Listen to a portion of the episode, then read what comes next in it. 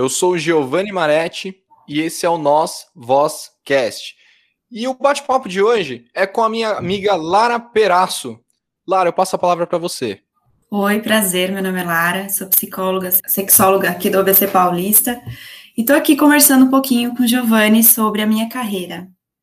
Lara, primeiro assim, né? Já vou contar um pouquinho de como eu te conheci e um pouquinho da nossa história, né? Eu te conheci mais ou menos, acho que eu tinha, um, acho que aproximadamente uns 13 anos de idade, uns 12 anos de idade, né? Eu lembro que nós fazíamos natação numa mesma academia, que é, inclusive, acho, existe acho que até hoje, o nome dela é Steel, né, essa academia. Não, não morava, assim, nós morávamos perto, mas o nosso contato se deu mais ou menos nesse, nesse período, né, quando eu tinha uns 12, 13 anos. Você estudava numa escola diferente, nós acabamos indo para rumos completamente distintos. Por acaso, graças às mídias sociais, Facebook, né, eu encontrei você, nós nos encontramos de novo. Fruto disso, nós estamos aqui nesse bate-papo.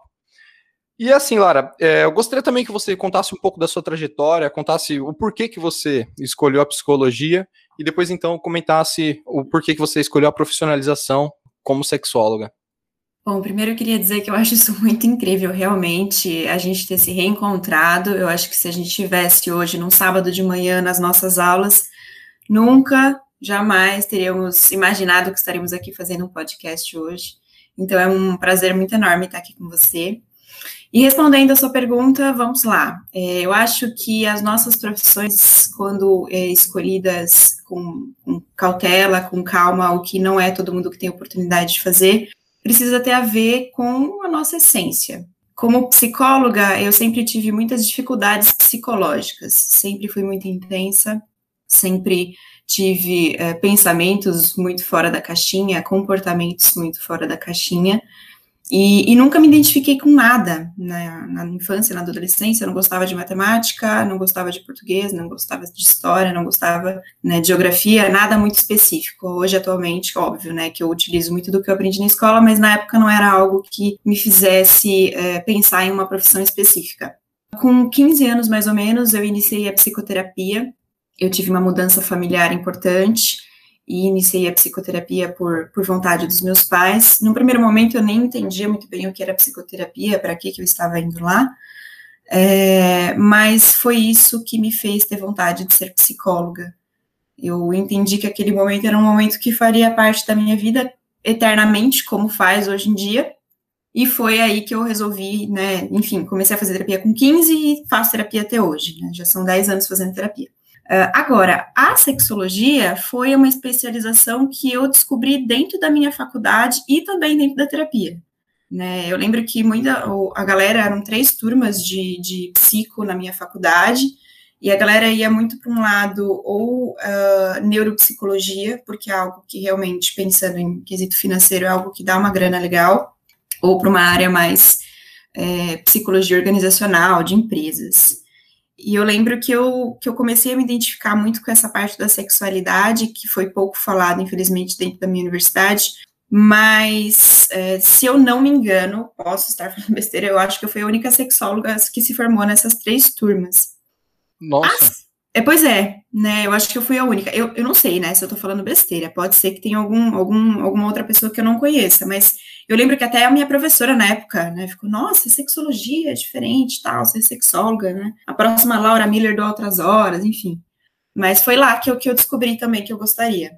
É, e hoje vou aproveitar né, e falar né, que você comentou um pouco também sobre a minha escolha também, né, enquanto profissional, né? Eu fiz ciências sociais, né? O que eu trato do ser humano de dentro para fora, você trata o ser humano de fora para dentro, né? Porque a sociologia é isso, né? Ah, isso mesmo. É o, seu, o ser humano em conjunto com a sua sociedade e ele de, de dentro para fora. E assim, eu gostaria de saber qual é a sua linha, né? Se você segue uma linha freudiana, qual é a sua linha de, que você mais eh, se identificou, assim, o que você concorda, acha que é certo, enfim. É, essa é foi uma outra, uma outra dificuldade que eu acho que muitos estudantes de psicologia têm, né? Na verdade, dentro da minha universidade, duas abordagens eram as mais, mais olhadas. A abordagem da, da psicanálise a TCC, é o behaviorismo, enfim, eu sei que TCC e behaviorismo não é a mesma coisa, se algum psicólogo estiver me ouvindo, não, não me bate, é, mas era uma coisa mais behaviorista, né? Uh, e eu nunca me identifiquei com nenhuma das duas, né? Eu, eu, nunca, nunca entendi muito, não, nunca foi algo que fez meus olhos brilharem. Até que eu encontrei a teoria sócio-histórica dentro da, da área clínica, que é algo extremamente difícil de ser falado. Atualmente eu estou fazendo um aprimoramento na PUC, que é, é, um aprimoramento de psicologia clínica da sexualidade na abordagem sócio-histórica. Acho que eles fizeram né, a mão aí, porque serviu como uma luva aí para minha para minha vivência profissional. E essa é a minha abordagem, né? Uma abordagem que ela é mais utilizada na área escolar, porque visa realmente o desenvolvimento da fala, do pensamento, né, das funções executivas das pessoas, ou seja, do funcionamento cerebral. E aí a gente tá, eu utilizo muito isso na, na abordagem clínica. Entendi. É basicamente assim, então, é um estudo sociológico, né? Posso assim dizer, a grosso modo, não sei se cabe para isso. É um estudo sociológico e, ao mesmo tempo, em conjunto com o indivíduo nas suas particularidades. É, na, é, na verdade, Vygotsky, né, ele era, ele era russo, muito do que ele escreveu foi, inclusive, tirado, né, de exposição ao público por conta aí da, do comunismo, enfim, da época em que ele, que ele estava, é, ele morreu muito cedo, ele morreu com 38 anos, se eu não me engano, e aí vieram todos os, os discípulos dele, né, Luria, Leontiev e outros discípulos que foram um pouco mais para a área da neuropsico, mas que conversam muito basicamente com a cultura, né, a gente não pode olhar o ser fora da cultura. É por isso que atualmente a pandemia está sendo tão difícil de conter as pessoas dentro de casa, porque a gente não pode falar para a pessoa que ela, enfim, diminui a pessoa só no biológico, fala, ó, oh, se você sair de casa, você vai morrer porque o seu corpo não vai aguentar um vírus que tem aí fora.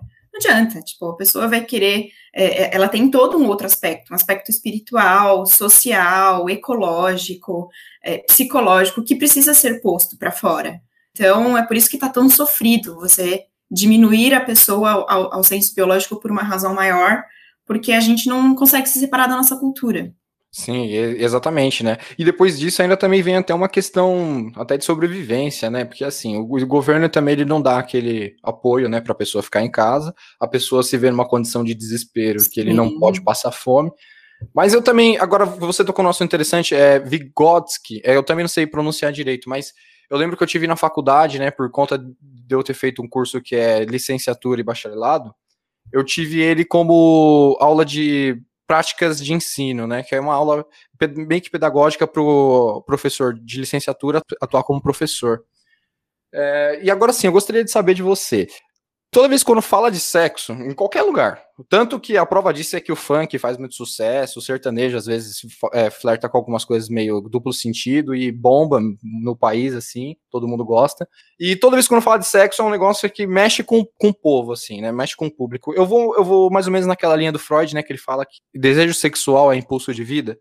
E eu gostaria ah, de ouvir de você como é que é falar que é sexóloga para as pessoas? Como que as pessoas entendem isso? Enfim. Gente, é muito legal. Eu gosto muito, na verdade, é, até assim, é, adicionando um pouco do porquê eu escolhi a sexologia para responder essa pergunta. Eu sempre fui muito sexualizada, né? Eu sempre fui muito bem resolvida com isso. Sempre, sempre me interessou. Né? Eu lembro que meu pai estava me levando para um, um congresso de sexualidade em 2019. É, ele estava me levando no aeroporto, né? Eu ia para Natal. E ele falou assim, filha, é, puxa, muito interessante, porque desde muito pequena você pergunta sobre isso, você quer entender sobre isso. E foi algo que no primeiro momento assustou muito a gente. Assim, nossa, que uma menina de cinco anos que ouviu falar na palavra sexo está me perguntando o que é sexo. Eles até compraram um livro que eu tenho até hoje que, é, que explica um pouco sobre isso. Então eu sempre fui muito sexualizada, muito resolvida, muito sociável nesse aspecto. É, e também, na época, na minha adolescência, muito mal vista. Né? Basicamente, as mães, as crianças não entendiam por que, eu queria ter um namoradinho aos 12 anos, é, e tive. E, então, isso também me ajudou bastante a entender a minha energia vital, né? O Freud, ele fala muito sobre a libido como energia sexual, e, e ponto final, né? E o, e o Jung fala muito da libido como energia vital, de que a gente usa a libido para fazer tudo que a gente quer, né, e tudo que a gente precisa. Então, quando eu chego numa mesa de bar e alguém não me conhece e a pessoa fala, gente, a Lara é sexóloga, pronto. Né, o assunto vai ser sexo do começo ao fim. É algo que é, fascina muitas pessoas, porque sexo todo mundo sabe fazer, transar não. né? Sexo é algo bem reprodutor que você, o seu corpo, ele age, né, conforme as suas pulsões, é, e você faz sexo e reproduz. E ponto final. Agora, a trans é algo mais cultural, é algo que precisa ser debatido, é algo que precisa ser aprendido. Então, as pessoas têm muita curiosidade, porque nem todo mundo sabe transar, né? E tem gente que, que passa a vida inteira achando que sabe, não sabe, não entra em contato com esse, essas questões mais profundas, né? Significados mais profundos e simbólicos da transa. Não sei se eu respondi. Não, para mim, né, para mim respondeu. E ainda, ainda mais tem uma coisa que é assim, né? O, esse que você falou de transar, tem uma coisa muito de a pessoa que se ela não se conhece, se ela não sabe o que dá prazer para ela, e ela e se ela for egoísta, aí é a combinação perfeita para É verdade. Para que dê tudo errado, né? É exatamente isso. Eu adorei a sua a sua junção. Se ela for egoísta e se ela não se conhecer, dá tudo errado. E, é, e isso daí eu vou, eu vou eu acabo levando para a vida, né? Em todos os sentidos, né? Em todos os níveis, assim. Se você não, se você for uma pessoa egoísta, é muito difícil você se relacionar com as outras pessoas. Se você não tem o um conhecimento assim, que nem você falou, né? O sexo é, é muito antigo, né? O ser humano, né? A humanidade existe graças ao sexo, né? Então, assim, e é muito engraçado que ainda isso discussão que quando coloca em pauta vai horas, as pessoas se interessam porque eu, realmente eu vou nesse fundamento que tem a ver com a vida mesmo. E Lara, eu cheguei a ver, né, inclusive, o seu, o seu blog. Eu vi que você escreve algumas coisas que, olha, eu, eu fiquei impactado. Inclusive, teve um último poema seu que eu li, assim, muito bem escrito, com uma profundidade. Indica um pouco da sua personalidade também. Não, indica não, é bem presente isso. e eu gostaria que você comentasse um pouco, se desse para você citar um poema, alguma coisa. Eu acho que é muito bonito e eu acho que cabe, assim. Meu Deus, que vergonha. É, bom, realmente, é muito, é muito eu, né? Eu gosto muito de ser muito eu, né? eu, eu, eu, curto isso. Eu acho que teve uma vez que eu fui num, num curso de, de marketing para psicólogos no início da minha formação, e a terapeuta que, que estava ministrando o curso falou que ela não sentia concorrência. E foi algo que eu fiquei meio assim, nossa, será que ela tá falando, né, besteira? Será que é isso mesmo? Mas é verdade, eu acho que todo profissional que entende que a sua essência é a chave para o sucesso, faz sucesso e não sente a concorrência, porque não tem ninguém igual você, né? Então, eu gosto muito de escrever, sempre gostei, sempre me expressei muito na escrita. O primeiro poema que eu escrevi, é, eu até peguei ele aqui, não sei se ele tá muito bom ou tão profundo, porque ele foi o primeiro, e nem sei também se é um poema, viu, Giovanni, vou ser sincera, porque eu não sei muito bem a estrutura de um poema, de uma poesia, mas eu escrevo, faço algumas rimas e me sinto satisfeita. Para mim é poema, e eu acho muito bonito. eu trouxe então o primeiro que eu fiz, e depois eu também trouxe um texto que voltado mais realmente para o sexo, que é algo que talvez interesse né, as pessoas. Então, eu vou ler, perdoa se eu gaguejar, se eu errar alguma coisa. Não, é sobre imagina, a saudade. Não, aqui não tem erros. Não tem erros, beleza. A saudade. Ela aparece em momentos inoportunos, bate na sua porta na hora mais inapropriada. Ela fala alto quando o silêncio é necessário. Ô oh, saudade teimosa que bate no peito, te deixa sem jeito na vontade de voltar. Voltar no tempo e no vento, sem medo de ser feliz ou de se magoar. Saudade ruim e boa ao mesmo tempo, que te lembra todos os dias a importância de aproveitar cada momento cada segundo, como se não houvesse amanhã para se preocupar. Esse foi um primeiro poema que eu escrevi no meu blog. É, claramente eu estava sentindo saudade e, e, foi algo que me fez me sentir melhor, né? Escrevendo e tendo também a validação das pessoas, né? Que é algo que a gente sempre procura. Não, mas ficou, olha, é muito bom, é muito profundo. Eu acho que você deveria, inclusive, juntar esses poemas e fazer um livro, assim. Sabe que Ah, eu tô, eu tô. Ah, perfeito, perfeito, por favor. eu tô, eu tô sim. Na verdade, eu tô escrevendo um livro voltado para a área da, da sexualidade, da vida, né? Então, coisas que eu observo. É uma dica aí para o pessoal, as pessoas me, me, pedem muitas dicas em relação, tipo, ah, Lara, o que, que eu faço para ser um bom profissional? Para ser um bom psicólogo, você tem que viver né? Então, viver, observar muito, e aí eu estou escrevendo um pouco dessas minhas vivências e alguns desses poemas eu também estou inserindo. Perfeito, isso. Obrigado, obrigado por ter por estar tá contribuindo, viu? imagina, imagina. É, tem um outro texto aqui que eu acho que seria legal de, de falar, é um texto mais sexual, né? Então, é, não é necessariamente um, um poema, mas é algo que também veio da minha alma. Sem explicação alguma, você estava lá. Eu deitada em meu velho sofá, e você empoleirado no, na porta do meu apartamento. Olhava para mim sonhando acordado, entregue a todo o desejo reprimido pelo tempo, mas principalmente pelo ego. Nem eu e nem você emitimos qualquer som que pudesse romper a energia trocada pelos nossos corpos. Corpos que não precisavam ser tocados para sentir o ligeiro filete de ar frio que passeava pela nossa barriga e chegava quente em nosso sexo. Nosso. Fizemos à mão cada linha, cada letra, cada verso e história. Você se aproxima e eu me permito permitir. Esqueço num rompante qualquer situação de dor que um dia tenha nos separado. Você finalmente se entrega aos teus maiores segredos: o de desejar, o de amar. Certo estava em esconder de qualquer um o alimento que te nutria em noites de insônia. Ninguém merecia saber o que pertence a mim e a você. O beijo era quente e molhado. Seu cheiro era de aconchego, e tua pele me lembrou o lar que um dia habitei. O lar que sonhávamos em ter. No encaixe imperfeito, eu te sinto dentro de mim. Pedimos licença, um ao outro pelo olhar. Respeito, carinho e amor que transbordam e vazam para fora do sofá. Molham o chão inundam o apartamento, afogam o passado e qualquer mágoa que tenha feito morada nos últimos tempos. Era esse poema mesmo que eu queria que você citasse. Nossa, obrigado. esse poema eu acho ele muito bonito, ele é sofisticado, ele diz. Nossa, é, é, é, é tão profundo que eu tenho dificuldade de falar. que legal, que legal que você gostou. É, também veio aí, né, de, de. Muitas pessoas me procuram com dores de, de amor, né? Eu perdi meu namorado, eu perdi meu marido, meu casamento está ruindo. E aí as, as pessoas, né, muitas vezes é, esquecem que talvez eu também tenha vivido algo assim. Né, e a gente precisa viver algo assim. A minha terapeuta uma vez falou: olha, você vai sentir muitas dores ao longo da sua vida, mas vai ser necessário, porque é isso que vai te fazer entender os teus pacientes. E, e é exatamente isso. Né, eu vivo muitas dores e também muitos amores para ajudar as pessoas que vêm até mim. É porque também assim, né? É, não é, a vida também não dá para se fazer só de teoria, né? Se você também não, não tem um, uma boa convivência humana, se você não tem uma, uma diversidade de pessoas, se você não, não, não se aprofunda no seu trabalho, né? De verdade, fica difícil, né? Só com teoria resolver os problemas das pessoas.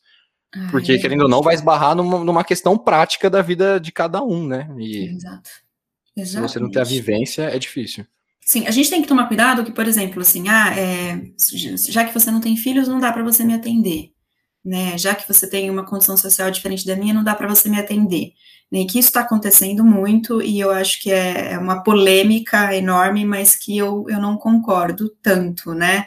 Cada caso é um caso, óbvio, mas é, eu acho que se você se permitir ser ser humano, você vai cuidar de qualquer ser humano, né? E as pessoas esquecem um pouco disso esquece um pouco que a vida é feita de chão de fábrica, né? Não tem ninguém melhor do que o peão para te falar sobre aquele produto que o, que o executivo está tá transformando, né? Então, eu gosto muito do chão de fábrica. Não, perfeito. E eu, mas quando eu disse isso daí, era no sentido assim, né, de experiência de todo profissional, né, tem que passar, né, porque assim, o que define um bom profissional, de alguém que está começando, de, é a questão do tempo que ele tem com isso, né, o, o, tanto que ele se profissionaliza em cima, o quanto ele trabalha em cima, em vários sentidos, né. Exato, exato. Foi mais nesse sentido. E, Lara, conta pra gente, é, planos para o futuro, como que você se vê, o que, que você está fazendo atualmente? Casar, brincadeira, nem namorado tem, inclusive, aquelas. Na verdade, meus planos para o futuro, é, puxa, é, eu, eu venho escrevendo esse livro, né? Eu acho que um dos meus maiores sonhos é escrever um primeiro livro aí. Uh, gostaria realmente de, de, de, construir uma rede maior de sexualidade aqui na ABC, aqui em São Paulo, com profissionais mais especializados nessa área, porque é algo que é, que é muito escasso, infelizmente tenho objetivos pessoais, né, de mudança de casa, de, de construção de família, uh, e tem algumas, algumas, alguns pontos aí, alguns projetos que eu venho desenvolvendo voltados para a área da deficiência física e da sexualidade. Se Deus quiser, ainda sai esse ano. E também estou com outro projeto de grupo terapêutico para homens, para a gente trabalhar masculinidades. Também quero desenvolver um material voltado para isso, para ajudar outros terapeutas a também trabalharem essas questões com, com os homens, né? Eu acho que basicamente é esse, são esses meus projetos. Sensacional. Você, é, você comentou sobre a questão da sexualidade com, com o setor de pessoas que são deficientes, né? Olha, é, eu acho assim, o seu caminho, na minha opinião, né, que também não sei se vale muito, mas eu acho que você está no caminho certo, assim, inclusive parabenizo todo o seu trabalho, parabenizo suas escolhas, sucesso para você, espero que, que dê tudo certo na sua vida, que você continue fazendo e seguindo com os seus planos. Tem mais alguma coisa que você gostaria de falar? Sei lá, alguma opinião? Bom, pessoal, eu acho que vocês uh, precisam se permitir sofrer. É, é um dos maiores medos que eu vejo dentro do consultório e sofrer pelas coisas certas. Quando a gente sofre pelas coisas certas, quando a gente vai lá até o fim do poço, quando necessário, a gente se impulsiona lá para cima e dá saltos inimagináveis. Então, em tudo aquilo que vocês forem fazer, em todas as conquistas que vocês tiveram, lembrem-se do sofrimento, porque ele é a treva que faz a luz. Então, não fuja disso, é muito humano sofrer. Perfeito. E, Lara, tem uma outra coisa. É, vamos ver de um dia organizar algum evento, alguma coisa que envolva um pessoal, psicólogos, algum, que, que o assunto seja focado na questão da, da sexologia, assim, alguma coisa nesse sentido. Eu Com que... certeza, eu tenho até alguns profissionais já, tem um grupo aí de uma galera que trabalha comigo, fisioterapeuta pélvico, doula, pessoas que trabalham né, em várias áreas, com certeza, ginecologista. Perfeito. Faça esse evento, eu vou, vou divulgar em massa, vou fazer bombar, vou dar o meu melhor também para divulgar. Por favor, contribua. Perfeito, muito obrigada, viu, Giovanni? Gostei demais, demais, demais. Nunca imaginei, primeiro podcast da vida, né? Tomara que dê certo. Muito obrigado, Lara, de verdade. Muito obrigado, agradeço a sua presença. Eu espero ah, contar com você de novo aqui. Volte, traga mais poemas, traga é, trabalhos novos. Enfim, fique aberto, esse espaço também é seu. Com certeza, vou estar aqui à disposição, só me chamar.